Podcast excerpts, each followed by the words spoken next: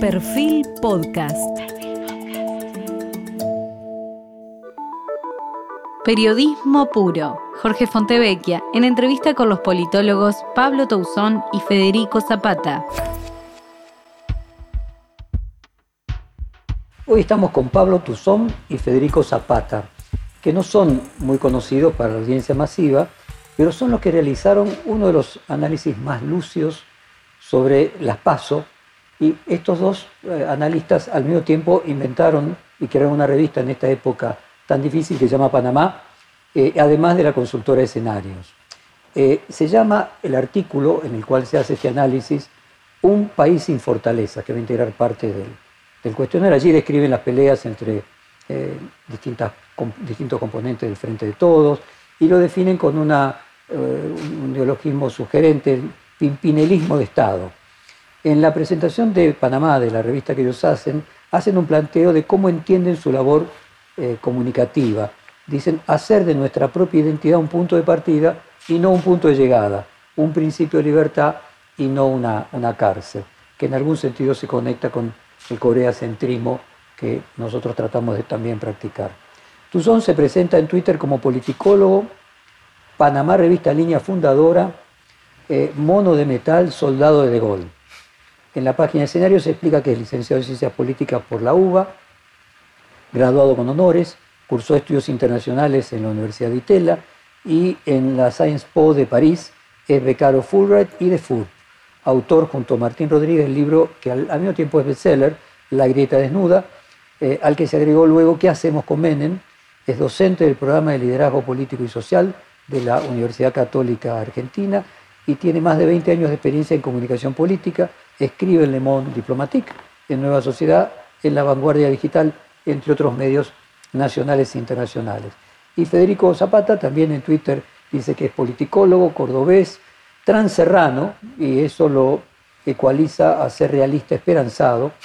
Eh, tiene un doctorado en estudios internacionales, es licenciado en ciencias políticas por la Universidad Católica de Córdoba, doctorado en estudios internacionales también en la Universidad de Itela, eh, desarrollo, tecnología y poder, eh, y tiene un magíster en estudios internacionales también en la Universidad Torcuato de Itela, cursó parte de sus estudios en la de San Paul Nice School of Advanced International Studies de la Johns Hopkins University.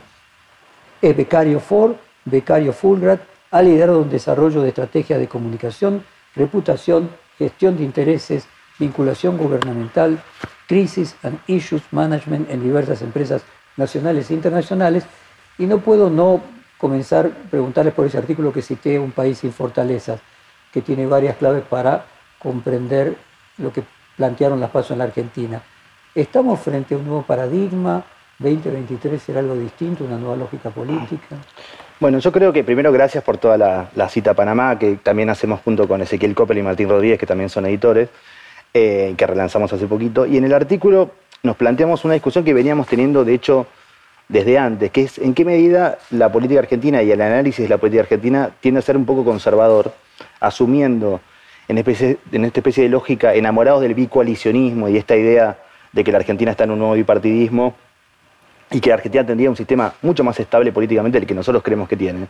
Eh, entonces nos preguntamos si post-crisis del COVID, post-crisis del último macrismo, y en el medio de una crisis interna del frente de todos, no podía, esto no podía repercutir en una especie de cambio más sistémico del que por ahí hoy podemos entrever, ¿no? por una serie de eventos sociales y una serie de eventos políticos también. Entonces la pregunta era, 2021, a 20 años del 2001, y más allá de, la cuestión catastrofista, eh, ¿estamos ante una especie de agotamiento de ese sistema inventado en el 2001?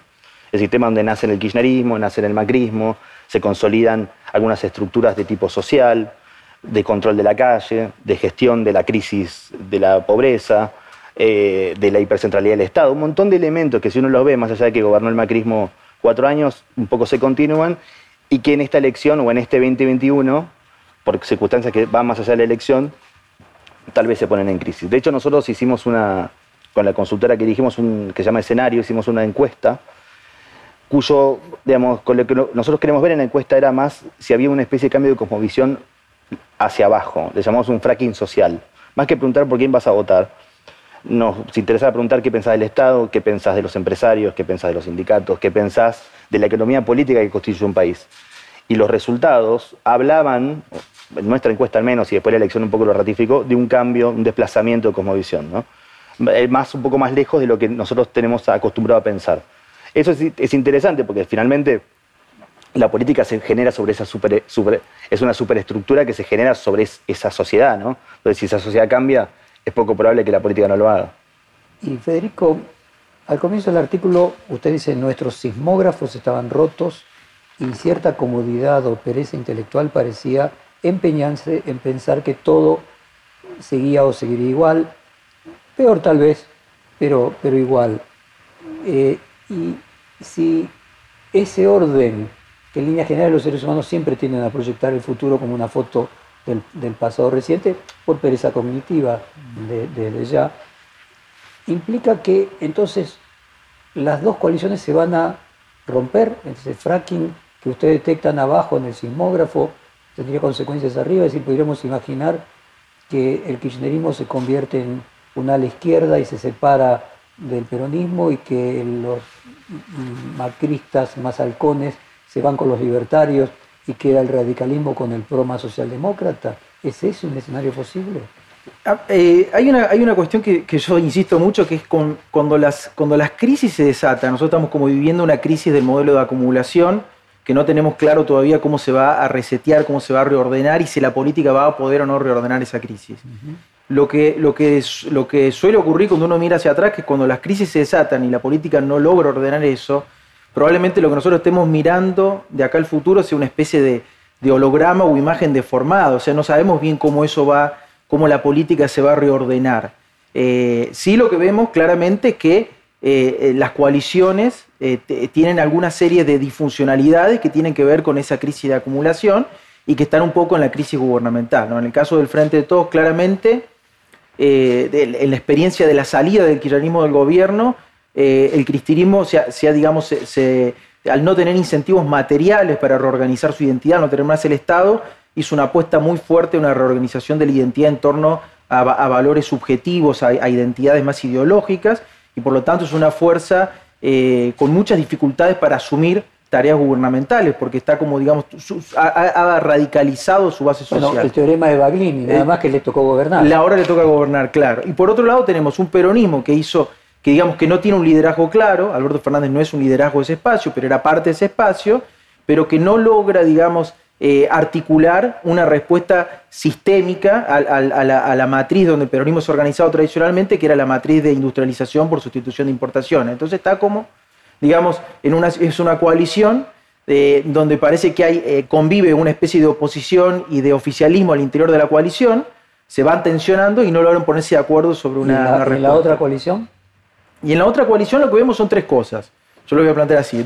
En, lo formal eh, vemos un desplazamiento de Rodríguez Larreta, digamos que eh, ha, logrado exitosamente o está logrando exitosamente una transición al liderazgo y hay que entender bien quién es Rodríguez Larreta y qué va a ser Rodríguez Larreta, digamos, me parece que hay que darle un tiempo, pero se está como pensando.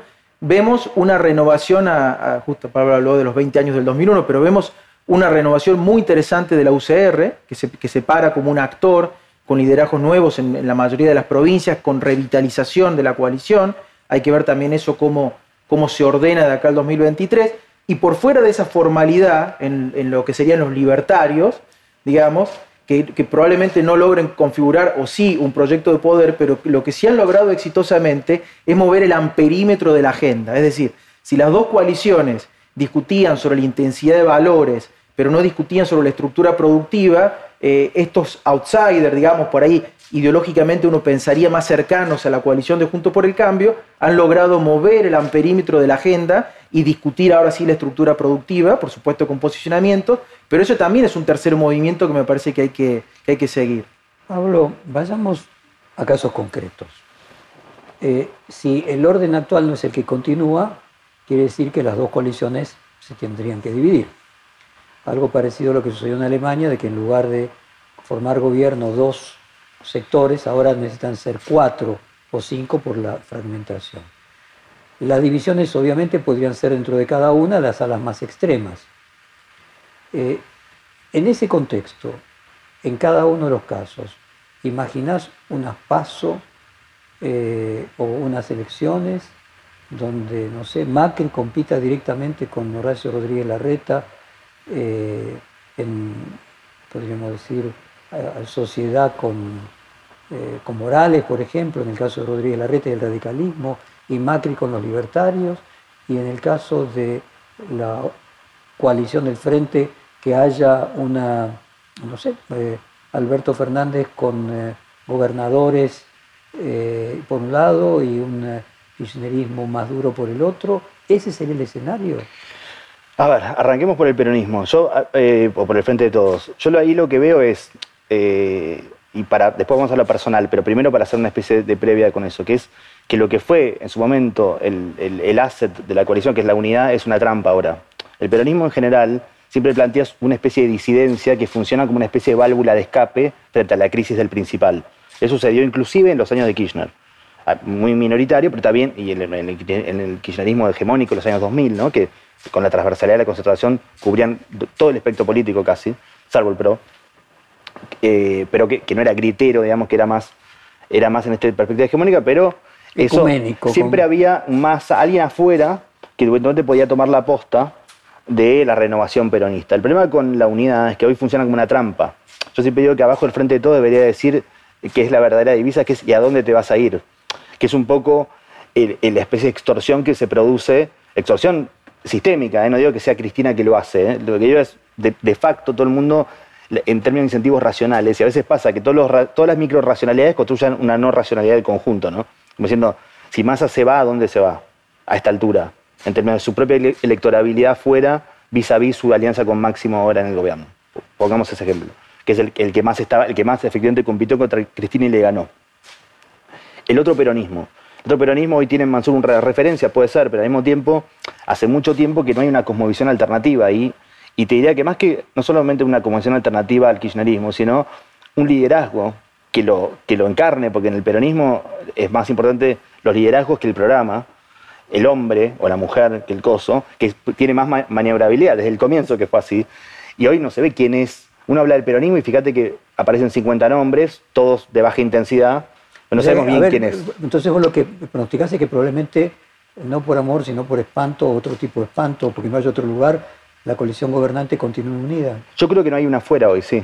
Pero, a ver, eso, eso, no, tiene implicancias gubernamentales tal vez muy nocivas. ¿eh? No estoy diciendo que eso funcione en términos de gobernabilidad. Lo que estoy diciendo es que en términos políticos, hoy parecería ser que incluso en la máxima variabilidad, lo vimos en el discurso de Levita el otro día, todo el mundo sabe que hay una tensión entre el cristianismo y el levita hace muchos años, y sin embargo, en ese acto, otra vez se volvió a ratificar esta idea. Entonces, me parece que por, un poco lo que decís vos, por el espanto, eso va a quedar tal vez por el momento unido, lo que está ahí adentro.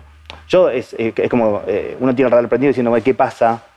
¿Quién, ¿Quién toma la posta? ¿Quién levanta la mano? Hasta ahora solo salió Gray con ese aviso subido al Ministerio de Desarrollo Social, pero después en términos prácticos, empíricos, no termina pasando. Y eso es, ¿No va a pasar lo mismo con Bernie? Bueno, Bernie aparentemente, yo creo que Bernie sí puede romper y sí puede ser candidato. Es verdad eso.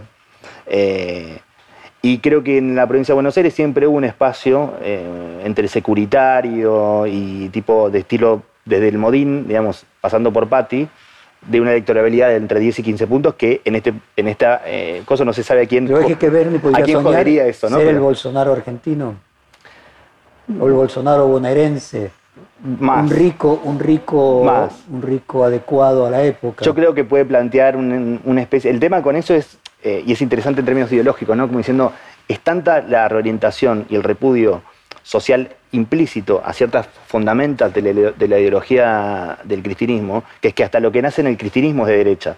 O sea, nace, nace Bernie, nace Mansur, vuelve Aníbal Fernández, te quiero decir, se convirtió como en un bargel de candidaturas de, de derecha a la Argentina, eh, con todas las variaciones que tiene eso, ¿no? Porque es muy plural. Pero bueno, para no escapar de la pregunta, eso creo que va a quedar un poco más unido. En Cambiemos, y juntos, yo creo que depende del, tenor de la crisis. Tal vez Cambiemos no quede como está. Tal vez ellos, tan obsesionados por su propia identidad, por haber construido una identidad ganadora o poderosa en, en, eh, en antagonismo al peronismo, sobre respetan un poco el electorado del peronismo.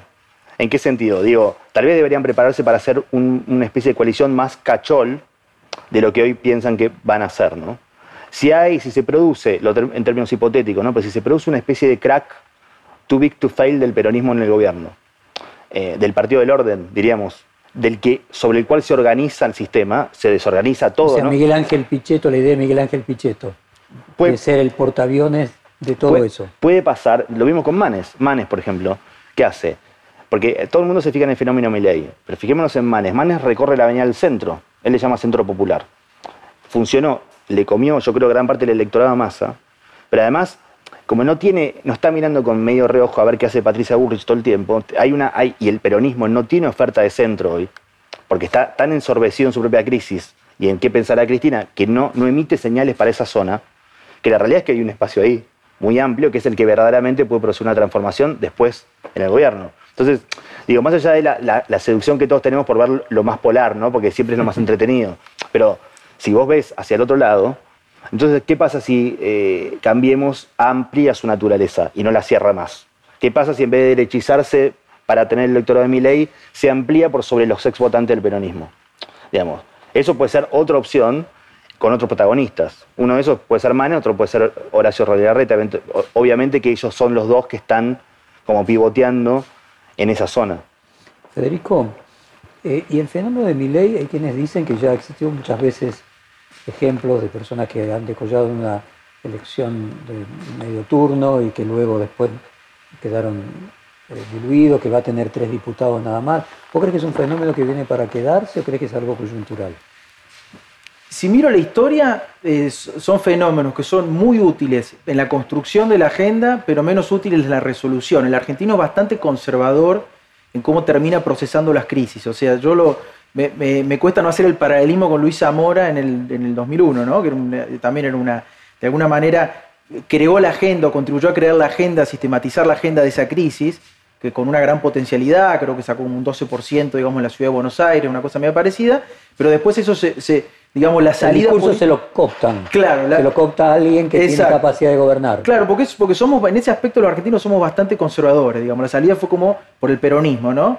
Eh, a mí me parece que, que acá, digamos, si yo veo la historia, tendría a pensar un poco parecido. Me parece que, el- que la contribución de ese espacio es más hacia el, hacia el movimiento, corrimiento de la agenda que hacia la, hacia la construcción de una fuerza de, de- de- de gobernabilidad, digamos, ¿no? Ahora sí, lo que me parece es que no me parece que sea un fenómeno repetido. Es decir, no, hay una cosa como decir, esto es la UCD.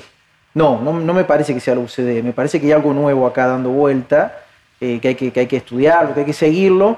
La, la UCD era un, digamos, eran de alguna manera partidos eh, elitistas que de alguna manera eh, buscaban en el peronismo algunas alianzas para poder, digamos, tener canales de comunicación con el pero cada masivo. uno de los casos, el que vos mencionás posterior al 2001, que instaló un discurso, si vos querés, de izquierda.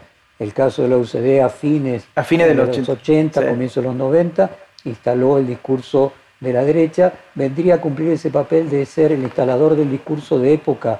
¿Y vos crees que el discurso de Milei va a pregnar en quien le toque ser presidente? Bueno, pero es que hay algo interesante que lo dijo recién Pablo, que si vos ves, digamos, el, el impacto de esa agenda, es, un- es un poco transversal a las dos coaliciones, digamos. Entonces vos tenés que lo, lo que termina siendo más efectivo en el frente de todos, termina siendo un, un Bernie, termina siendo un Mansur, eh, digamos, por supuesto con resistencia al interior del frente de todos, pero eh, eso aparece en el frente de todos también. Y, por otro lado, en, en Juntos por el Cambio también aparece, digamos, la figura de, Patricia Bullrich, como queriendo pivotear eh, en esa agenda que construye, repito, es esa derecha que para mí es una nueva derecha, porque a diferencia de, la- de las viejas derechas que eran elitistas, es una derecha muy popular, digamos, ¿no? O sea, muy, muy, muy, con mucha pregnancia en, sec- en sectores Bueno, populares, jóvenes. eh, Ma- eh, Macri también, correcto, sí, sí, sí, sí. Pablo, eh, vos mencionabas los 20 años del 2001, el año próximo serán 21, eh, y está aquel texto sobre qué es la ilustración en el que Kant planteaba que era la mayoría de edad. ¿Se podría decir que ese, ese orden político crea la explosión del 2001-2002, corrió el centro político de la Argentina a la izquierda. Eh, ¿El centro político se está corriendo a la derecha independientemente de una y otra coalición? Yo creo que sí, con una excepción, que es ¿A qué llamamos derecha? ¿no? Porque primero es una cuestión casi académica, pero es en, es en plurales, no son derechas, digamos, entre López Murphy y Bernie. Eh, las diferencias son mayúsculas, digamos, en términos de concepción del Estado, de la economía, de mil cosas. Ahora, eh, me parece que es casi natural, incluso si hubiese salido todo bien, que no salió todo bien, pero que 20 años después haya un agotamiento de, lo, te, digo, de, las premisas, de las piedras fundamentales de lo que fue la ideología más o menos mainstream de estos últimos 20 años, ¿no? Y más si hay una década de esta inflación, crisis y no crecimiento para atrás, y más si se le agrega encima el COVID que acelera procesos. Para mí, este es un proceso que un poco venía y se aceleró. Tal vez hay una, el hecho de la crisis macrista, plus eh, la elección de la unidad del peronismo y la elección de Alberto Fernández, que por otro lado tampoco era un candidato de izquierda, digamos, porque si, si uno lo piensa así, uno dice, una cosa que uno tiende a, olvidar, pero volviendo un poquito para atrás, como diciendo, el peronismo puso un candidato que es Alberto Fernández. Uno podría haber pensado que así como Scioli iba a ser el dueño de la lapicera en 2015, bueno, le tocaba a Alberto Fernández, un insider del mundo peronista de los últimos 30 años, a la presidencia. Y sin embargo, así todo, eso no funcionó en términos alternativos a la cosmovisión kirchnerista. Ahora, volviendo a la, a la pregunta de los 20 años, efectivamente hay un desgaste, hay un desgaste y uno diría, que si hay una, no se puede ser joven para siempre, ¿no? entonces si uno, eh, yo por ejemplo soy generación 2001, Fede también, o sea, yo estaba en la plaza el 20 de diciembre. Eh, mi generación, por más que, yo no, nunca fui de ahí, pero digamos, es la generación cámpora, pongámosle así, es como la generación de cuarentones, ellos son un poco más grandes, pero eh, que llega al, poder. Y bueno, no se, no se puede ser siempre outsider y alternativo. Después de una década de poder, o 15 años de poder, o 10, o 8, poner el número que quieras, pero centrar en Argentina tomando decisiones sobre temas muy importantes, eh, y eso se va desgastando. Le pasó también a la, gente de los 80, ¿no? En, aquel momento la coordinadora era el más emblemático, pero no solamente ello. Eh, y no lo digo para centralizar en la cámara, sino para decir que hay un proceso, casi te diría biológico y natural, que se acelera cuando encima las cosas no salieron en términos económicos y sociales eh, como deberían. ¿no? Entonces, está claro que la rebelión va a ser, el anti-establishment va a ser anti, un poco antiprogre, asumiendo que eh, parte de las élites culturales argentinas en los últimos 20 años tuvieron más esa idea y esa centralidad. Pasa, por ejemplo, una cosa que me interesa mucho con la idea del Estado. ¿Por qué, ¿Cuál es esta especie de antistatalismo? ¿Es una forma del antikirchnerismo también? Es como diciendo, ¿es una metáfora del peronismo? Si yo digo, si el modelo de distribución productiva, simbólica, incluso política, sobre todo de Cristina, mucho más que de Kirchner, que había más mediaciones, había más sindicatos, movimientos sociales, medios, pero en el cristinismo es netamente el Estado, o sea, como casi diría el actor con legitimidad para, para accionar, el resto son corporaciones. Es algo que un poco el macrismo siguió con lo de círculo rojo, como diciendo, solo hay, una sola fuente de legitimidad acá, que es el Estado, y encima la economía se sobrecerró sobre ese esquema. La metáfora de la hiperemisión eh, descontrolada y los papelitos de colores de la moneda, lo que dice es que el Estado perdió potencia como asignador de todo tipo de recursos. Entonces, que, la, discusión sea sobre el Estado y que aparece medio por todos lados, lo que, está, lo que está hablando también es de esta crisis. Yo te diría que no es tanto como que la gente se pone a ver efectivamente las políticas públicas del Estado, sino como la idea de que ahí es la única fuente de legitimidad que es justamente lo que un poco el cristianismo planteó tanto tiempo. La, remera que salió en, la pandemia, que era te salva el Estado. Fíjate qué paradójico que al final la, contestación termina siendo como por el otro lado, ¿no? Me parece que es más una cosa anti-establishment que una especie de verdadera reflexión colectiva sobre que el Estado no sirve para nada. No, es tan así. Federico, veamos sistémicamente el proceso dialéctico, ¿no? O sea, como si fuera un péndulo. Eh, o si querés, un proceso circular ascendente o descendente. Nunca se vuelve al mismo lugar, pero una circularidad. Eh, y una dialéctica que luego produce una síntesis, incorpora parte del otro y pasa a lo siguiente, y que la fuente del opuesto es el opuesto. Si estoy hablando de, componentes sistémicos que son transideológicos. Entonces, pasado cierto tiempo, la tendencia es que la gente se aburre, eh, hay una parte en la cual la política también es espectáculo, eh, el espectáculo tiene como norma que lo único que no se puede es aburrir, y la repetición eh, aburre, el mago no puede hacer dos veces el mismo truco, y que entonces hay un flujo y reflujo. Eso plantea directamente un sistema bipolar, Ahora, existen posibilidades también, hasta ahora siempre fallidas en la Argentina, de una terceridad. En su momento era la amplia Avenida del Medio, eh, la discusión respecto de que la rebeldía contra el kirchnerismo y el estatismo podía venir tanto de la derecha como de la izquierda, del progresismo. Es decir, que finalmente el kirchnerismo no era eh, progresista. De hecho, dentro de las dos coaliciones y dentro de la coalición eh, de Juntos por el Cambio, hay un componente importante de gente que eh, era progresista en los años 90. ¿Existe la posibilidad de una terceridad? ¿Es algo absolutamente descartado en un país en crisis? ¿Siempre va a ser bipolar? Sí, a mí me parece que ahí hay como una, hay como un, está bien como vos lo planteas, porque hay como un componente inventivo. Entonces, acá hay que entender quiénes podrían ser de esta, en esta nueva época que se está configurando, quiénes podrían ser eh, los artistas, o sea, quiénes podrían crear el, componente inventivo. Entonces, bueno, a ver, eh, eh, a mí me parece que hay en, la, coalición peronista, lo único que ha quedado más o menos afuera es Córdoba. Entonces yo seguiría un poco el caso de Córdoba, es decir, ¿qué, dice Córdoba? ¿Qué dice el modelo de Córdoba? sobre la capacidad inventiva del peronismo. A mí me parece que si esta crisis sistémica del peronismo se profundiza, no quiero decir que Córdoba sea la vanguardia de algo, pero sí desde el punto de vista de, cómo ahí se ha construido. de hecho, es que Areti era supuestamente el primo inter pares de la tercera vía eh, y él mismo se lo acusa a él de no haber asumido ese papel y que entonces la tercera vía se cayese y que le permitiese a Cristina Kirchner cooptar todo el resto del peronismo. Sí, sí, sí. No sé, digo, el gobernador de San Juan, por ejemplo, planteaba que había que votar a la baña. Sí, sí, sí, sí.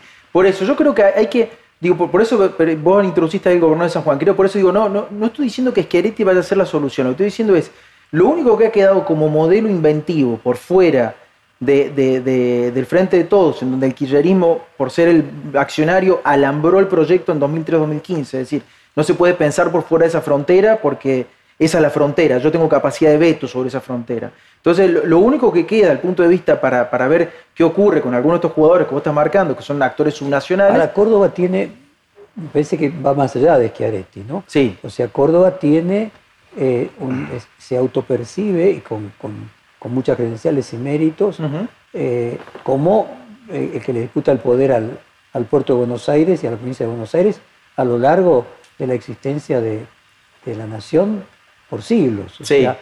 creo que en el caso de Córdoba, más allá de haber un, peronismo propio, hay algo histórico. Hay una, una Córdoba que tiene un peso específico que ninguna otra zona de la Argentina le compite al puerto de Buenos Aires. Exacto, ha tenido un rol dialéctico en la historia, como vos planteaste bien recién, digamos, ¿no? De, digamos, no solamente por derecha, a veces por izquierda con el cordobazo, pero... digo, decir que adelanta Córdoba, la idea de que Córdoba adelanta a la Argentina. Yo creo que si uno tiene que pensar, si hay una crisis sistémica del peronismo, yo creo que hay que seguir lo que pasa en Córdoba, porque Córdoba, digamos, los últimos 10 años ha encontrado una forma de resolución, un imaginario diferente al de imaginario 2003-2015. Eso por el lado del, peronismo. Por el lado... de Córdoba, y en Córdoba Macri saca y sacó los mejores resultados electorales. Este, en esta, sí, es, está, eh, más o menos se repite. Córdoba normalmente en la elección de término medio, el, el, desde que existe, el macrismo hace una muy buena campaña, sale segundo a la fuerza el peronismo provincial, tercero lejos el, el kirchnerismo, después en la ejecutiva eso se reordena, digamos. Pero para presidente se votó en mayor proporción a Macri que en ningún otro lugar del país, que aún cuando ganó Macri. Sí, sí, sí, sí. Sí, porque Córdoba lo que tiene Córdoba es eh, digamos, un componente muy fuerte antiquillerismo que, que más que con el 2008, más que con el conflicto con el campo, se desata con la crisis policial. Eso, digamos, el conflicto con el campo, eh, Córdoba tenía un antiquillerismo rural. La crisis policial, que fue ese, eh, digamos, amotinamiento de la fuerza, en donde Zanini, digamos, se negó a, enviar... eso generó que fueron como tres días de zozobras, con saqueos, mil saqueos, etcétera, etcétera, muertos. Eso generó una especie de antiquillerismo ya urbano. Entonces lo que tiene Córdoba es una que, después además se ha ido profundizando por políticas productivas, digo. Ahora casualmente en Córdoba en este momento, son las elecciones, eh, las pasos del medio término, eh, Macri tuvo dificultades.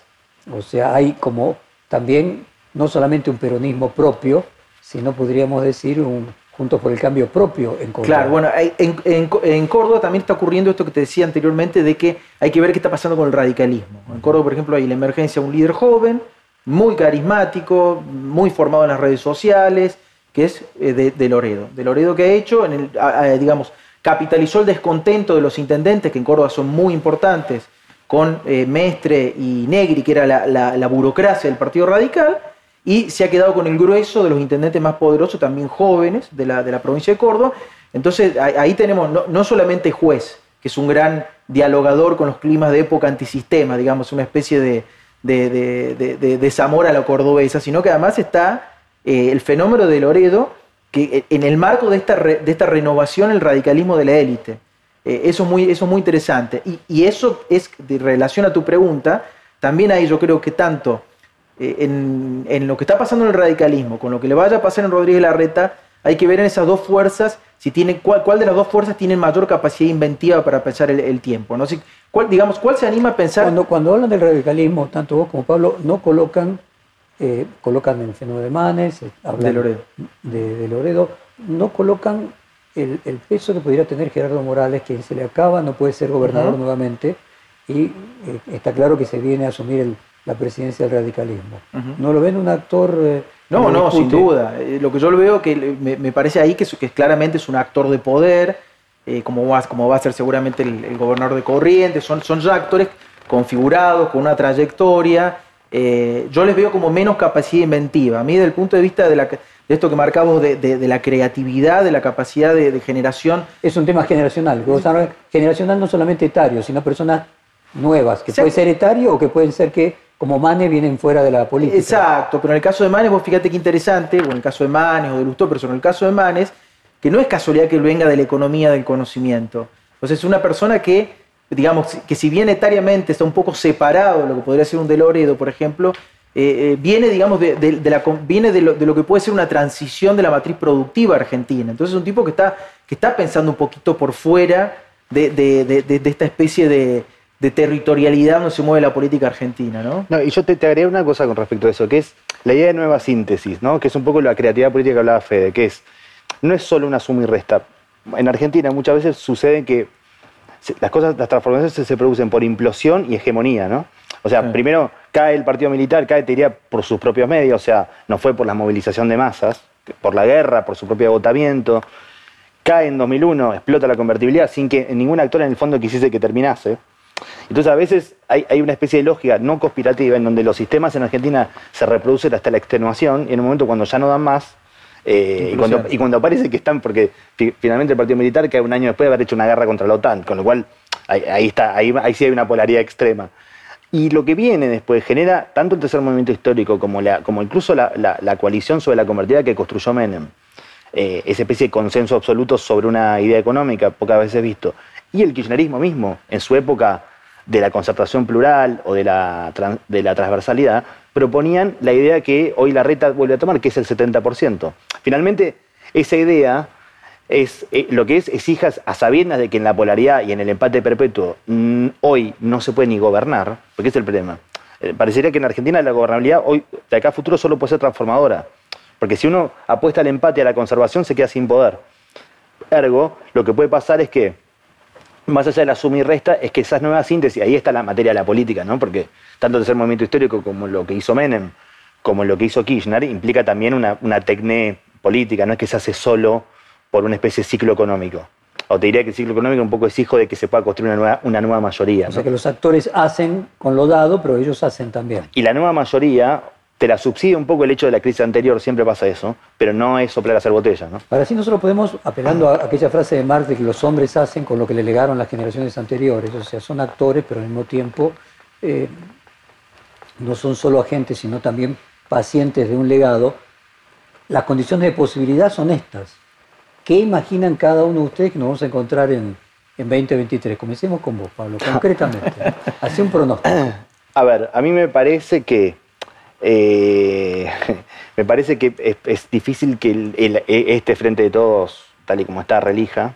Eh, por ende, debería haber una oferta del peronismo alternativa. Yo creo que gran parte del problema, si uno ve, hagamos las encuestas de hoy y, ya te iría consolidada sobre la figura de Cristina Kirchner en un balotaje y la elección está puesta. Lo mismo con Kicillof. Y lo mismo pasa con todos sus significantes, o sea, pasa con Máximo Kirchner. Lo mismo pasa con todos ellos y Massa, que sería como la, wild card, como el, el, que sale siempre como... También ya a esta altura lleva puesto parte de eso. Incluso en un escenario de una paso interna donde haya una especie de versión más, más centro, centro derecha que podría ser O más. sea, a ver, vayamos concreto. Vos decís, eh, Cristina, Máximo y Kisilov no pueden eh, ganar las elecciones en 2023. Eh, descartás que Alberto Fernández pueda recuperarse. Sí. Massa queda de alguna manera eh, asociado a todo ese fracaso. Salvo- Entonces quedan gobernadores. Sí, pero ahí la pregunta es, todo el peronismo disidente desde siempre está esperando, es como si fuese General Aiz, la llegada del gobernador del Menem, Sí. del tipo que viene y se carga, se carga encima, no solamente por una cuestión, un abaco de la politología, sino que efectivamente dice voy a hacer yo. Y eso no pasó, la última, la última versión era de la Sota y, y falleció. La última versión hipotética Sí. era de la Sota y falleció. Entonces, ahí hay un silencio radio que yo no, no te lo respondo, no porque no, sino que podría, sí, podría aparecer. Podría aparecer que mañana se junten Uñá, Curtubey eh, y eh, los cordobeses y armen una especie de liga federal con otra propuesta y que digan nosotros vamos a ir, aunque, aunque sea sacar 10 puntos, pero vamos a ir con una representación del peronismo distinta. Ahora, eso le gana en un eso con toda esta crisis en el medio, le gana en un balotaje a lo que presente juntos, lo dudo mucho. Me parece que es más probable que la No, la resolución. pregunta primera es, llega al balotaje. Claro, por eso. Tendría que ganarle primero al kirchnerismo. Primero el kirchnerismo, por eso. ¿Le gana el kirchnerismo? No, es que es probable que no. Incluso, lo que es- está bien lo que decís, o sea, incluso si hay uno, incluso si de parte, la- el Frente de Todos, y una parte, asumiendo que los gobernadores sean parte del Frente de Todos, que es medio relativo, pero supongamos que eso es todo un paquete, es poco probable que eso genere, entre los dos, va a generar una dinámica que le favorece al otro, ¿no? Eh, entonces, todo está dado, te diría que la centralidad pase a la idea de juntos. Antes, es como decían, abon la letra, porque la realidad es que, vía el fracaso de Macri previo, no sé qué, no estaban muy listos para este tipo de proceso, pero tuvieron la, sabiduría política de abrir, el, de abrir el panorama en las PASO, de meter todo adentro, y prepararse como para una eventual eh, confrontación en el 2023 que, como vos decías antes, nos preguntabas sobre una paso gigante que permita, vía ese mecanismo, o uno más centrípeto, que es que se vayan ordenando antes políticamente, pero que la discusión pase más por esa zona, ¿no? Como si fuese entre la reta, tal vez Macri intentando...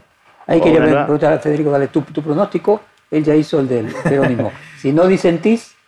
eh, No, no, avancemos, avancemos. Yo creo que también hay una.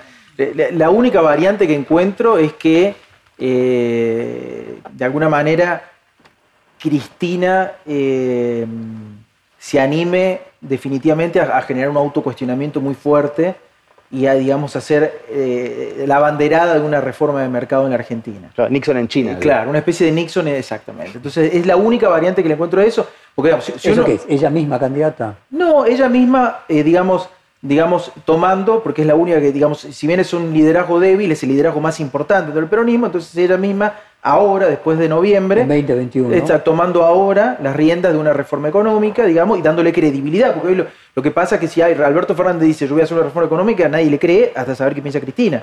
Entonces, la única, la condición de posibilidad para que el peronismo encauce una reforma de mercado es que Cristina diga yo voy a hacer una reforma de mercado. Entonces, es la única variante, y si eso sale bien, obviamente que la vuelve a poner a ella en, en- en el plano. Lo que pasa es que eso implica de- eh, un eh, cuestionarse a sí misma, hay que ver si ella- marcabas antes, el teorema Bardini al revés, o sea, Sí. como se fuera del, del poder y del poder del Estado eh, se radicalizó, esto hoy se- sería un problema existencial. Claro, es decir, es decir, Cristina que diga, no, yo voy hacia el poder. Ok, si Cristina, porque ella es un animal de poder y si por él lo decide. Lo que pasa es que implica cuestionar mucho sus sus- sus fundamentos, pero eso también es un escenario que podría ocurrir. ¿Qué chance le das a eso? No, qué sé yo, la política. eh, yo creo que la política, el, el político es un superviviente, digamos, cuando, cuando huele sangre, creo que es una. Creo, creo, creo que Que reacciona. todo es posible. Que todo es posible, sí. Y hay Y que esperar a noviembre. Y Respecto de la coalición opositora, ¿cómo te imaginas 2023? ¿Quiénes serían esos candidatos que estarían en...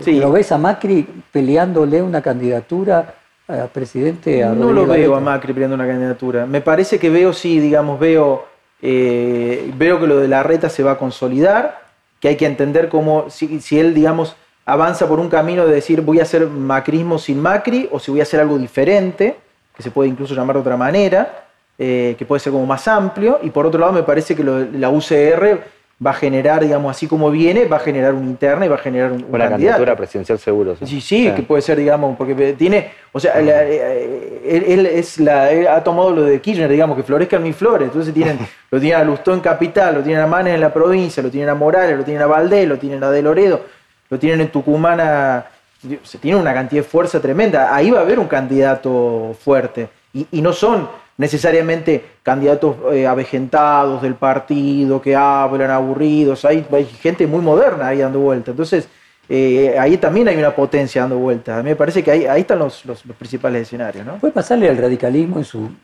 renacer eh, lo que a los partidos tradicionales de Brasil les pasa de que tienen todos los intendentes, todos los gobernadores, pero no logran tener un candidato a presidente, que de alguna manera es la situación previa cuando hicieron el acuerdo con Macri. Ellos, Sí.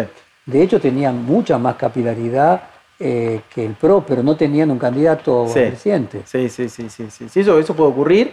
De hecho, puede, puede digamos, si, si lo que yo digo O que... sea, concretamente, ¿vos crees que Manes puede ser ese candidato a Yo creo a que Manes hoy presidente? puede ser un candidato, me parece que en, que en su cabeza está un poco eso. Me parece que él está pensando más hoy en, en la provincia como una, como una forma, digamos, de, como, su- como un primer paso en una cosa más, en un proyecto más nacional. Después hay que ver cómo el radicalismo logra procesar un liderazgo como ese, ¿no? Porque como decís vos, hay, hay algunos que dicen, no, pero pará, yo soy gobernador, me toca a mí primero.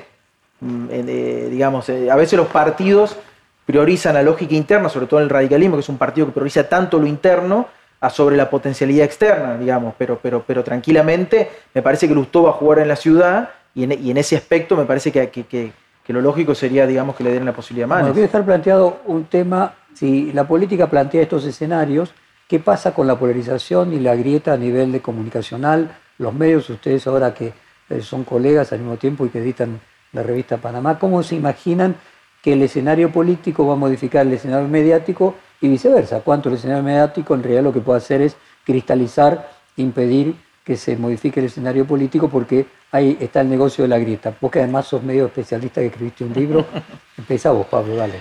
Mira, yo creo que hay una, hay una parte, todos sabemos que hacer un medio que no sea grietero es más difícil. Vos, vos primero que nadie, digamos. Es un. Es en, la- en el pampa político argentino tiende a llevarse puesto, por, también por, la- por esta idea, en todos lados, pero en Argentina tal vez haya menos externalidades al Estado y a la política, ¿no? Entonces, como que lo que la política hace se lleva puesto todo el conjunto de la sociedad civil, ¿no? Entonces, va por ahí, incluyendo los medios. Eh, lo último que ha nacido en términos mediáticos también tiende a ser más gretero, toda la transformación de la nación más, la reorientación eh, en ese sector, digamos, uno diría, esto sigue, sigue así porque es más mediático, porque vende más, porque... Ahí primero hay una especie de apuesta a, otra cosa que yo creo, yo siempre creí, soy más ofertista, diría Marcos Peña, en el sentido que yo creo que si uno pone un producto eh, sobre la mesa, tal vez la gente lo consume. Si uno a priori, a priorísticamente te dice esto no va a funcionar porque tengo que poner a mi ley 24 horas en cable o, o escrito, y bueno, uno ya decidió a priori, ¿no? Uno decidió que eso no existe antes de empezar. Entonces me parece que hay un ejercicio de la voluntad que es importante en eso. Y después en términos políticos, eh, uno diría, ¿por qué no hay expresión? Y, acá hablamos de la debilidad de las propuestas de síntesis. ¿Por qué no hay expresión mediática de eso? Uno diría porque la pelea, lo que antiguamente hubiese sido Clarín, tal vez, en este punto, por la pelea con el kirchnerismo, lo reorientó. Entonces, eh, eh, un amigo, Martín Rodríguez, decía, el, Clarín es el PJ de la clase media, ¿no? Decía, es el ordenador de los sentidos comunes, cosas. pero tal vez eso era antes de la pelea con, lo decía para antes de la pelea con, el kirchnerismo. Entonces, es como que no hay centro. ¿Dónde, dónde- dónde estaría eso? Entonces, tal vez uno cuando se hace una especie de análisis sobre la política eh, no grietera, diría, si no hay periodistas, si no hay cosas, si no hay medios, si no hay actores, si no hay... ¿Dónde está la sociedad civil fuera de la política y el círculo rojo que empuja eso? Yo creo que existe. ¿eh? De hecho, si uno lo ve en los resultados de la cuarentena, ¿cuándo suben Alberto y Larreta? Con una política distinta, 80 puntos cada uno. O sea, hay una electorabilidad. Lo que no hay que hacer es, es, para construir esos sentidos y esas nuevas intensidades. Yo siempre me- me dicen, vos sos moderado, yo no soy moderado, soy intenso de otra cosa. o sea, lo que, lo que hay que construir ahí es una cosa que no sea por default. Y eso vale para la política y vale para los medios igual, que no es por promedio, ¿no? Que no es que yo agarro esto, esto lo promedio o le bajo el volumen un poquito y, con- y considero que eso es una nueva idea. No, eso es una idea low fat, una idea que no... Eso, hecha, eso es el albertismo, si querés. en términos conceptuales, en términos ideológicos. El problema O sea, la vieja idea de, digamos, la vulgata griega de que la verdad está en el medio, cuando en realidad la verdad, o lo verdadero, lo superador, está a la misma distancia de los polos, pero por arriba, equidistante, no en el Exactamente, medio. Exactamente, exactamente. ¿Y vos, Federico? ¿Cómo lo ves? Sí, a, a mí me parece que, lo- que los medios, como la sociedad argentina, están atravesados por, el, por la, aceleración de la pandemia en términos de lo, de lo digital. Y me parece que por ahí hay que pensar un poco, o, me imagino un poco que puede pasar, digamos, la, la- reconversión. O sea, me parece que los medios, digamos, si, tengo que imaginarme cómo van a ser de, de- de acá a 10 años, me imagino que van a ser eh, no, no solamente focalizados en la información, sino focalizados en la generación de contenidos. Creo que ahí, digamos, hay una. ah, O sea, creo que el- el ciudadano, el consumidor, está mucho más exigente en términos de los contenidos. Esos contenidos pueden ser no solamente contenidos intelectuales, sino contenidos, digamos, de, de- de entretenimiento. Ahora, viste que la agenda la construyen los medios analógicos. Exacto. La televisión, la radio, Sí. eh, no los sitios de internet. No los sitios de internet, pero me que parece son propagadores que son de propaga- claro. contenidos y son grandes propagadores. Sí. Nunca antes la televisión, la, la radio y la, eh, podríamos decir, los diarios han tenido tanta audiencia como hoy en día a través de las redes, de los Exacto, exacto. Yo lo que veo es eso, digamos, es, o sea, cómo esos viejos formatos se reconvierten digitalmente y, y cómo esas reconversiones digitales les Pero permiten... independientemente de la técnica, Sí. hablemos de la, el etos. O sea, ¿hay centro posible? eh, ¿Son consecuencia eh, esta polarización que hoy vemos de la sociedad o son la causa los medios de una sociedad polarizada? ¿Cambia primero Mm. la sociedad Sí. y después los medios, primero los medios y después la sociedad? Quédate, salí de la parte técnica, Sí, sí, sí, anda sí, a la sí, cuestión sí. del etos, a lo más Deletos. profundo. Sí, sí, sí. No, yo, yo sie- siempre tiendo a pensar de que son, la- ahí se dan interacciones, digamos, ¿no? O sea, digo, yo no, no, no creo que los medios formateen a las sociedades, creo que los medios son, en todo caso, actores de, esos- de esos poliedros donde están las sociedades. En todo caso, los medios generan eh, flujo de agenda, generan voces, generan, eh, digamos, juegan en el juego, pero no, pero no construyen a las sociedades. Creo que ahí, ahí se dan como Entonces, dinámicas. a ver, concreto para cerrar este tema y pasar a los otros, así como ustedes ven que hay un fracking allí abajo y que el sismógrafo hasta ahora eh, no funcionaba bien, que podríamos decir que el sismógrafo también lo tenemos los medios, que no vemos los cambios que se están produciendo, ese sismógrafo le indicaría también de que va- puede haber un cambio en el sistema mediático de lo que hoy resulta atractivo hacia no serlo de acá a dos años. Sí, sí, totalmente, totalmente. Sí, sí, totalmente. Yo creo que, que los, me- los medios van a, van a ir a un proceso de reconversión, sin duda. Bueno, me queda preguntarles eh, lo que mencionaba en la introducción del el pimpenismo, la pimpinela de la política entre Alberto Fernández y, y Cristina Kirchner. ¿Se los come a los dos? Eh, ¿Es antropofágico? Es que uno ve en esa relación, justamente lo del pipinelismo va en eso, ¿no? Que es, es- es- no, se puede, no se puede separar, funciona de esa manera. Uno diría, eh, ¿qué opciones queda? Uno a veces parece que Alberto Fernández es como un boxeador que se tira encima del otro para que no le peguen, ¿no? Se eh, abraza a la, a la fuente de su, de su antagonismo, de manera que diciendo, bueno, Y si- también si- podría si- decir al revés, como decía Lacan, voy- que el neurótico, la neurótica, se revela a la, mano, a la mano que lo sostiene. Sí, O sea, hay un punto en el cual ambos eh, son como un mismo cuerpo. han construido, han construido en eso, además, además eso está cristalizado institucionalmente, presidente y vice, digamos, encima ni siquiera es que es ella presidenta de, no sé, la Cámara de Diputados, o sea, digo, hay, hay una, hay una cosa que eso, eso se, se encarnó en la máxima autoridad del Estado, esa relación. Entonces, vos, por un lado está esa situación donde la debilidad de Alberto se construye en una fortaleza, como diciendo, su única fortaleza es su capacidad de decir, bueno, y pero acá, ¿qué pasa si, si yo me voy? Digamos, una cosa así. Entonces, es esa especie de, de- de debilidad. Son, son indivisibles. Yo creo que mm, a pesar de la- voluntad de ambos, sí. Hoy sí. Y Eh, eso yo creo que es una- algo de lo que Cristina precisamente no la debe poner digamos, muy tranquila, porque es efectivamente la idea de que es una especie de trampa perfecta esto, ¿no? que uno no, no- no se puede ir. o sea que más o que una genialidad, o se puede ir con un costo altísimo, ¿no? Una especie de Christie exit de esta experiencia política eh, también tenía un costo altísimo para ella y para el kirchnerismo. Quedarse también. Entonces uno ve que en el tablero todas las movidas son problemáticas, ¿no? Eh, Vos escribiste, eh, Federico, un artículo biodesarrollismo hacia una nueva coalición. eh, y hacías comparaciones con los 90, con Caballo, compartirlo con la audiencia de una manera más amplia. Sí, yo vengo insistiendo mucho en la, en la, necesidad, digamos, en el diagnóstico de que no va a alcanzar en la Argentina con estabilizar la macroeconomía. A veces es una condición necesaria, pero que Argentina va a requerir una reconversión de su matriz productiva, una transición en la estructura productiva. O sea, que, que no es solo un problema monetario. Que no es solamente, exacto, que no es solamente, digamos, que, que la micro y la macro interactúan. Entonces, lo que nosotros tenemos es una macro que funciona mal, pero que eh, interactuando con una estructura que se ha quedado anacrónica, que es una estructura del siglo XX, eh, que, es, que, digamos, que implica un Estado vernáculo pensado para una economía que hoy, digamos, no, no, no, no, tiene competitividad en el mundo. Por eso, digamos, entonces el problema de, la, de, la, de resolver la estructura económica implica también eh, la posibilidad de, digamos, que Argentina tenga una oportunidad en el mundo, y hoy el mundo nos da esa oportunidad por una serie de, de dinámicas que que se dan a nivel mundial, básicamente el, auge de Asia y África en términos poblacionales, lo que eso implica desde el punto de vista de la demanda de alimentos, la fluidez eh, en el sistema internacional, que siempre es, es una oportunidad para, para, los poderes medios como... Cuando vos denominas biodesarrollismo, te referís a que tanto el petróleo, el litio o la soja son fotosíntesis producidas en algún momento.